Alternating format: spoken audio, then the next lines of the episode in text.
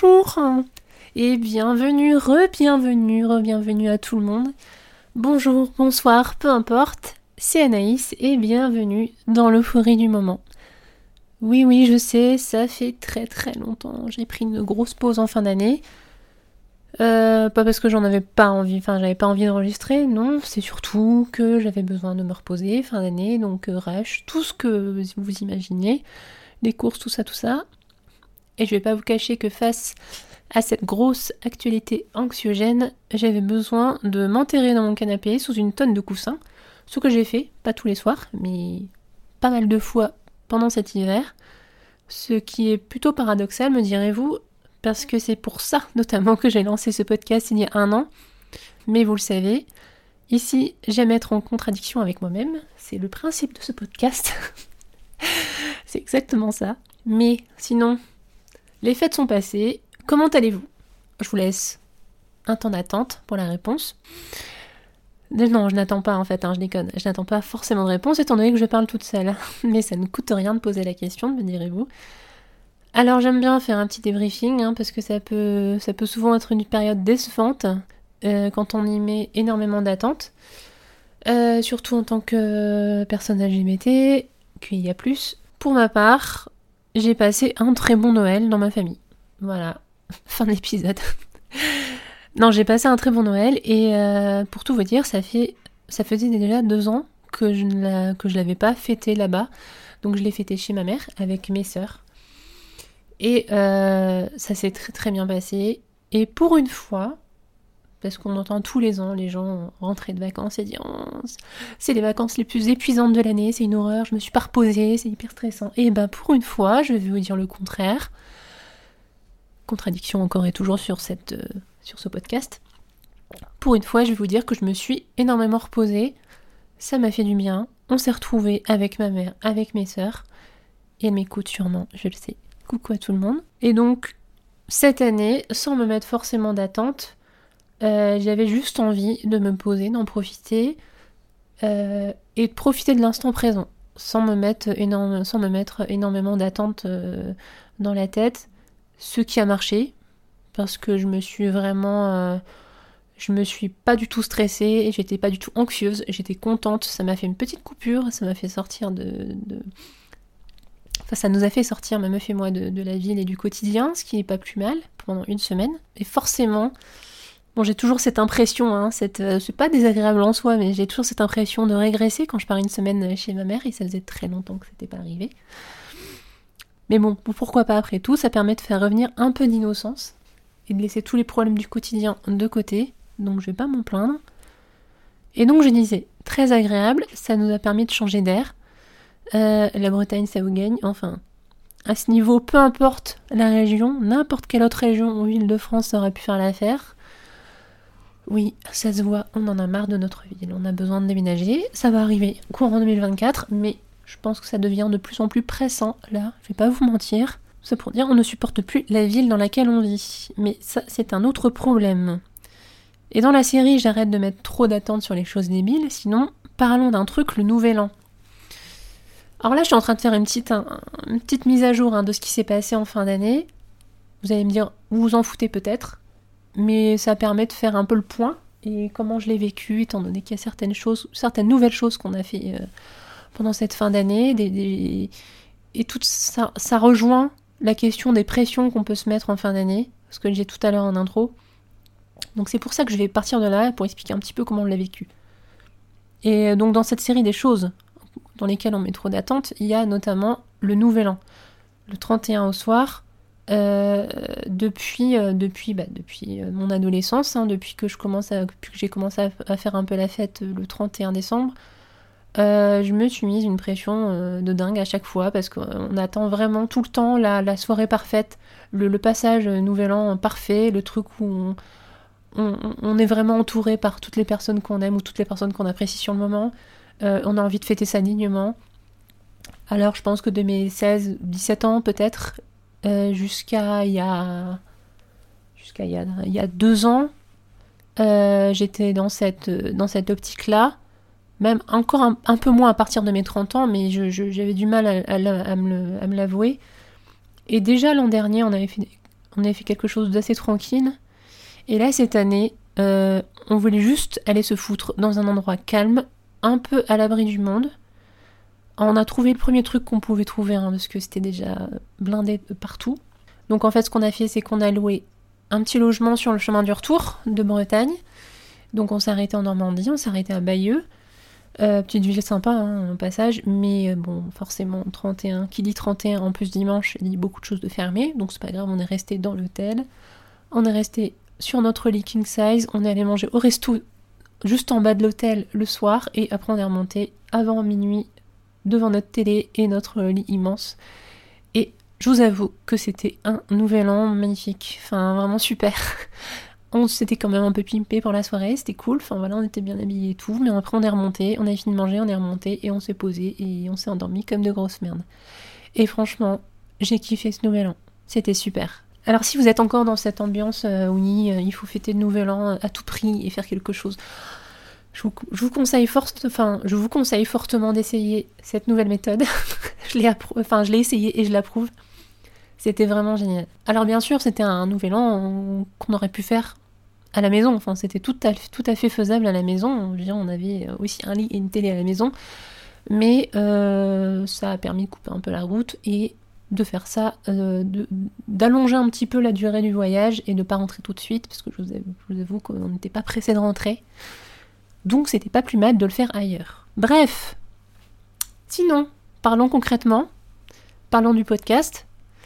Ça fait déjà un an, ça fait même plus d'un an, parce que l'anniversaire officiel c'était au mois de décembre. Donc là, ça fait, oui, ça fait un an et un mois, on va dire. En gros, ça fait un an et un mois. Je suis la reine de la transition brutale, oui. Alors, qu'est-ce que j'imaginais il y a un an en lançant ce podcast? Tout à l'heure, euh, je disais que justement, je l'avais lancé, euh, je l'avais lancé euh, suite au climat réactionnaire et, plein de conneries, hein, disons-le. Euh, le climat politique vraiment délétère qui, bah, qui ne va pas mieux un an plus tard. Voilà, je suis désolée de vous l'apprendre hein, si, vous vivez dans une caverne. Mais euh, c'est de pire en. Euh, là, j'enregistre ce podcast le lendemain de la fameuse conférence de presse d'Emmanuel Macron. En gros, c'était un petit peu un, exercice pour juste se mettre en avant dans les journalistes. c'est de pire en pire. Enfin, que ça soit sur les, thématiques soi-disant progressistes, sur les, thématiques, les VSS, les, tout ce que vous voulez, mais c'est d'une horreur. Enfin, bref, je vais pas m'étendre sur ce sujet parce que sinon je vais, faire un épisode de, 2h30. Mais qu'est-ce que j'imaginais en lançant ce podcast il y a un an? Eh ben pas grand-chose. La question est déjà répondue. Eh bien pas grand-chose. En fait, j'avais juste envie de parler. Alors oui, pourquoi est-ce que j'ai pas payé des séances de psy? Bah parce que ça coûte trop cher, Jean-Michel. Non, j'ai eu une psy. Là, pour l'instant, ça va, j'en ai plus besoin, ça va très bien.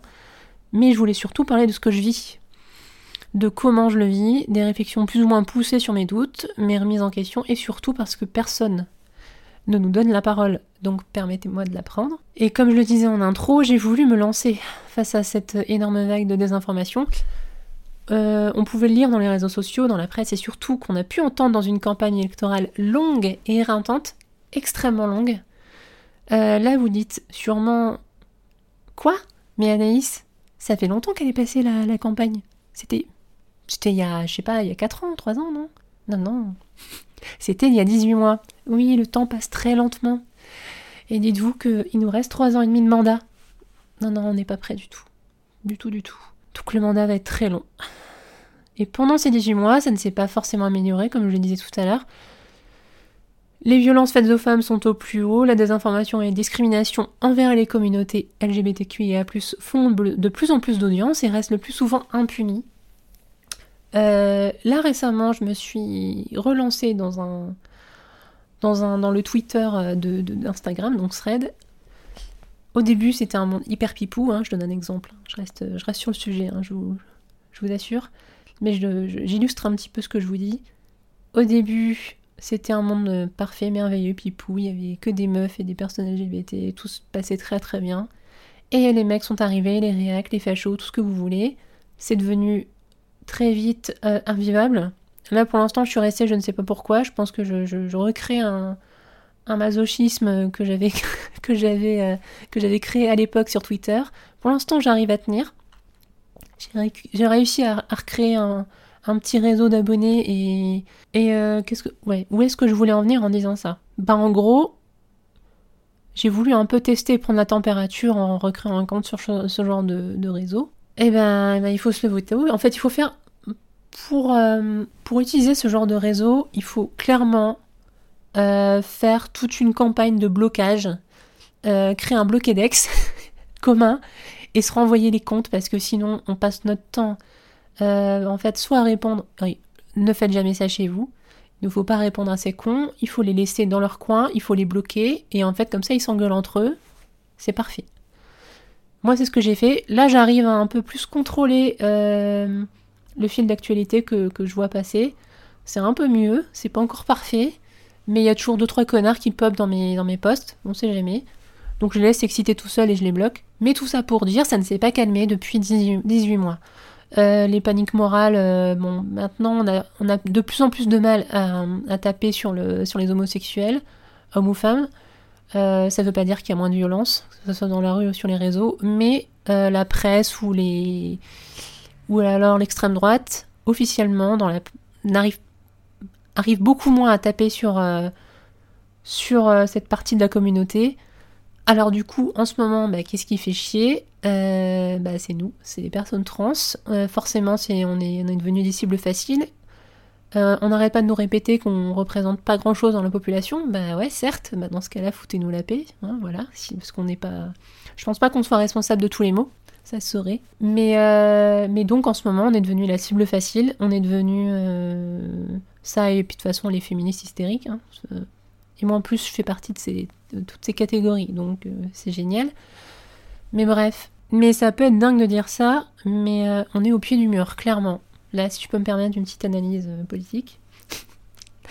on est au pied du mur, et j'ai l'impression que les mouvements féministes inclusifs et intersectionnels sont en train de se réunir et de devenir plus brillants, plus forts.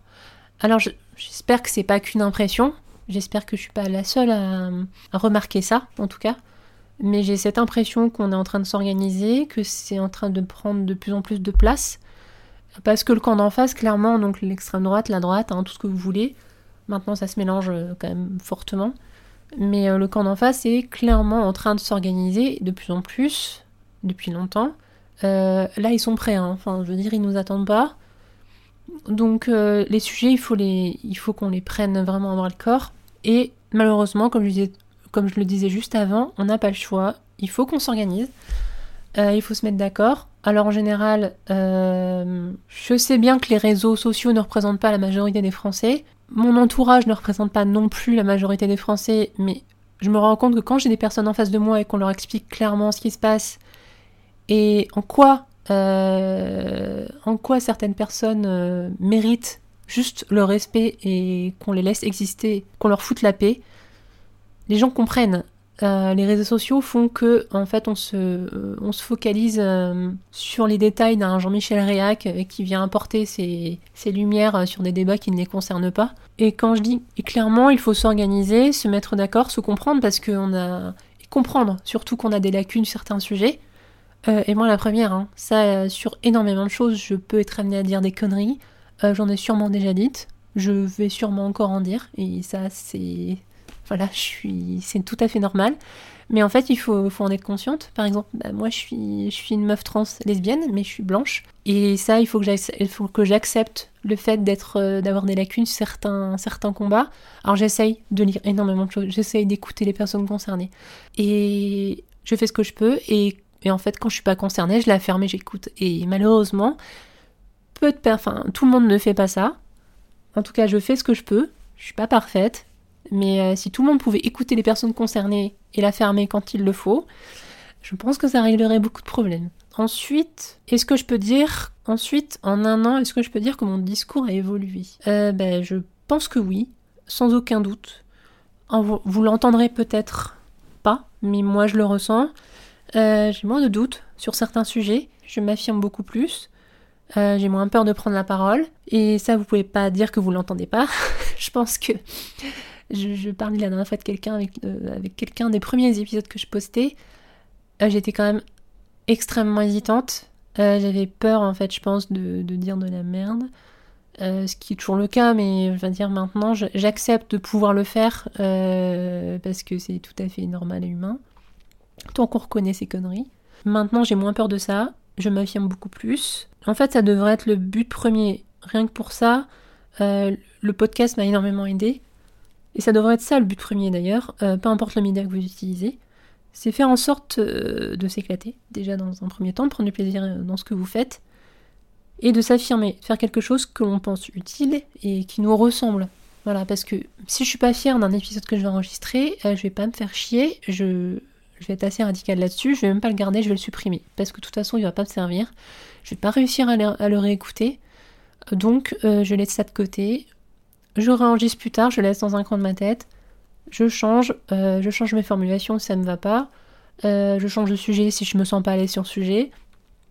Mais en tout cas, il faut prendre du plaisir dans, dans le fait de créer quelque chose. Je veux dire, quand, quand j'ai fait des pauses l'an dernier, euh, c'est qu'il y a certains moments, et là, notamment en fin d'année, je me sentais pas légitime pour m'exprimer sur certains trucs. Même, même si je parlais juste de moi et de mon vécu, enfin, il y a certains moments, je me sentais pas à l'aise. Enfin, il fallait un temps de réflexion, il fallait que je pose le sujet. Je, je sais qu'un podcast, le format s'y prête parce qu'on a l'impression que c'est hyper intimiste et que, comme si je vous parlais vraiment au creux de l'oreille et qu'on avait une discussion. Bon, bien sûr, la discussion, elle est un peu à sens unique. Hein. Là, je suis en monologue depuis 18 euh, minutes. Mais ce format-là crée quand même une sorte d'intimité. Mais ça ne veut pas dire que je peux pas poser. Avant, avant tout, avant chaque épisode, avant, avant chaque enregistrement, euh, j'écris quand même les grandes lignes. J'essaie de me mettre d'accord avec ce que je vais dire je laisse quand même une spontanéité dans le, fait de parler. Mais euh, ce que, d'ailleurs. Euh, ça d'ailleurs, on peut l'entendre dans les premiers épisodes. Enfin, je veux dire, c'était quand même très hésitant. Alors c'est mignon, hein, avec le recul, c'est mignon, mais c'est tellement plus loin maintenant. Et heureusement, parce que ça veut dire que j'étais vraiment pas à l'aise. Mais ça, c'est comme tout. Au début, euh, il faut une période de rodage. Et donc, je disais justement, ce que je cherchais, c'est surtout être fière de ce que je faisais, euh, même si je savais qu'il y avait une, grosse euh, marge d'évolution. Alors je cumule pas euh, des dizaines de milliers d'écoutes. À l'heure où je vous parle, on est un peu plus de 1100 écoutes. mais ça continue de monter, doucement. Mais c'est pas le but premier. Moi, je veux juste le fait d'avoir une communauté qui écoute des auditoristes constants, d'avoir des gens qui me font des retours régulièrement, c'est quelque chose de super. Euh, je le fais aussi pour moi, enfin je le fais aussi pour moi et les personnes concernées qui ont peut-être besoin d'écouter un avis autre, euh, d'une expérience autre que la leur. Euh, je le fais aussi parce que je sais qu'il y a des gens, que ce soit dans mon entourage, qui écoutent et ça permet de répondre à leurs questions sans se sentir gêné de me les poser.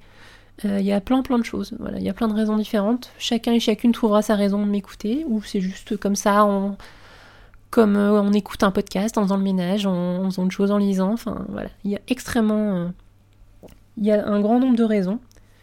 Mais en tout cas, si vous le faites, c'est que vous y trouvez votre compte et c'est super et je suis très heureuse de ça. Et donc le plus important pour euh, passer sur ce sujet, c'est essentiellement de trouver un écho auprès des personnes concernées. Moi, c'est vraiment ce qui me tenait à cœur dès le début. C'est de me dire, moi je vais avoir une utilité, euh, mon discours il va peut-être résonner chez certaines personnes et ça c'est super et d'ailleurs j'ai eu des échos très régulièrement et, c'est ce qui m'a fait énormément plaisir et, je me dis bon, bon bah voilà mon, mon, vécu, le fait que je prenne la parole ça a servi à quelque chose et, ça c'est super. Autre sujet, euh, je voulais revenir avec vous là-dessus. Ça m'arrive souvent de faire le tri euh, de mes photos dans mon portable et je tombe régulièrement sur des vieilles photos de moi prise euh, quelques mois avant mon coming out, souvent parce que celle d'avant, je n'ai plus rien. Enfin, je, postais déjà jamais de photos de moi avant coming out sur les réseaux, donc en fait, je n'ai rien récupéré. Mais ça m'arrive de tomber sur quelques photos, j'en ai 3-4 qui traînent dans mon portable, que je garde, que je mets dans un dossier spécial, parce que j'ai pas envie que les gens tombent dessus par hasard, ou que moi-même, euh, voilà, sans en avoir envie. Donc ça m'arrive de les regarder, et sans vous mentir, c'est un moment assez particulier. Je sais pas si. Je sais pas vraiment comment le définir. C'est très difficile à expliquer en fait. Alors, mais je peux essayer. Hein. C'est comme si vous regardiez une personne très proche, que vous ne voyez plus aujourd'hui et dont vous connaissez les moindres, euh, les moindres pensées, comme si vous aviez vécu tous les moments de cette personne sans que ce soit vous. Voilà, alors si vous arrivez à, vous rendre compte un peu de ce que c'est, ça, ça, ça se rapproche de cette impression. C'est ce que je ressens en voyant toutes ces anciennes photos. Alors je n'éprouve... Alors franchement, j'éprouve ni dégoût, ni colère, ni rejet. Pour moi, c'est juste, je regarde une, photo enfin, de, quelqu'un qui n'est pas moi. Enfin, en tout cas, qui n'est plus moi, mais comme si cette personne n'avait jamais été moi, mais que j'avais vécu sa vie. Alors des fois, elle me, ces photos, elles me, dans des moments de doute, elles me permettent de me rendre compte du, du, chemin parcouru. Donc des fois, ça me fait du bien. Et euh, ça peut arriver que ma meuf tombe aussi sur d'anciennes photos de nous, et là, l'effet, il est tout autre pour elle. Déjà, elle a beaucoup plus de mal à regarder ses photos, et surtout, euh, ça, me le dit à chaque fois, c'est un truc, euh, elle a l'impression de voir un ex en fait. Je comprends totalement. Hein. Enfin, je veux dire, ça la met. En fait, je pense que ça la met, ça la met beaucoup plus mal à l'aise que moi, et ce que j'accepte tout à fait. Je pense que dans sa tête, elle a tellement euh, fait le switch hum, c'est une autre vie, c'est une autre personne, et hum, c'est quelque chose qui appartient au passé, euh, des choses qu'on a vécues. On a vécu des super moments à ce moment-là notamment les photos de voyage où voilà, on a passé des super vacances et tout, et en fait on se dit mais oui, je sais que j'ai vécu ces moments, mais je m'en rappelle plus trop en fait. notamment moi où mon coming out est arrivé après le confinement, donc confinement plus coming out, ça a été un moment tellement bordélique dans ma tête. Même moi des fois quand on parle de certains trucs avant 2020, mon cerveau se perd en fait parce que ces années-là se mélangent, elles étaient tellement intenses dans ma tête qu'elles se mélangent. Et des fois, je. En fait, passé mes 30 ans, j'ai l'impression d'avoir fait un saut dans le temps entre mes 30 ans et mes, et mes 32 ans. Enfin, pendant ces deux ans-là, il, s'est passé des trucs euh, fous et compliqués de faire le point.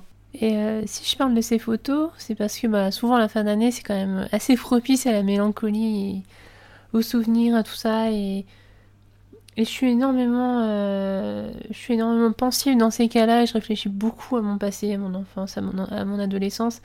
Et donc forcément de retomber sur certaines photos, de, parler de certaines choses avec, ma mère, avec mes sœurs, de, se remémorer certains souvenirs, bah je, suis obligée de passer par là. Des fois, je me retrouve, ben, je, me surprends à, à, me, à être toute seule sur mon portable et à regarder certains souvenirs parce que je, je peux pas faire une croix sur, euh, toute ma vie. J'ai quand même passé 31 ans de, ma vie euh, sous cette identité et forcément je peux pas tout jeter. Hein. c'est très compliqué et donc euh, j'aime garder bah, ce que j'ai envie de garder parce que ça m'appartient maintenant et je, je, je, ne côtoie plus beaucoup de personnes qui étaient là à l'époque et c'est pour ça que je peux me permettre de faire le tri.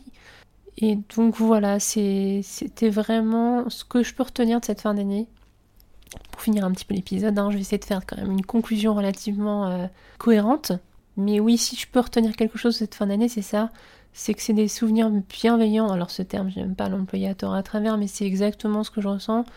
C'est euh, des souvenirs bienveillants et euh, qui me, avec lesquels je suis en paix, et ça c'est le plus important. Et ça me montre encore une fois, le chemin parcouru, euh, même si il y a encore 5 ans, tout était impossible dans ma tête. C'était impensable, infaisable, tellement dur. Et bah, si vous êtes en questionnement, si vous y pensez seulement, si, bah, je vous rassure, c'est faisable. C'est faisable et il n'est jamais trop tard. Peu importe ce qu'on peut vous dire, jamais trop tard et beaucoup de choses sont possibles. Donc sur ce, merci de votre écoute. J'espère que ce nouvel épisode vous aura plu. J'essaierai de revenir très bientôt et je ne laisserai pas deux mois entre les deux épisodes, promis. J'espère que ça vous a plu. Passez une bonne soirée, une bonne journée, un bon week-end, une bonne semaine, peu importe quand vous écoutez. C'est Anaïs pour l'euphorie du moment. À bientôt, salut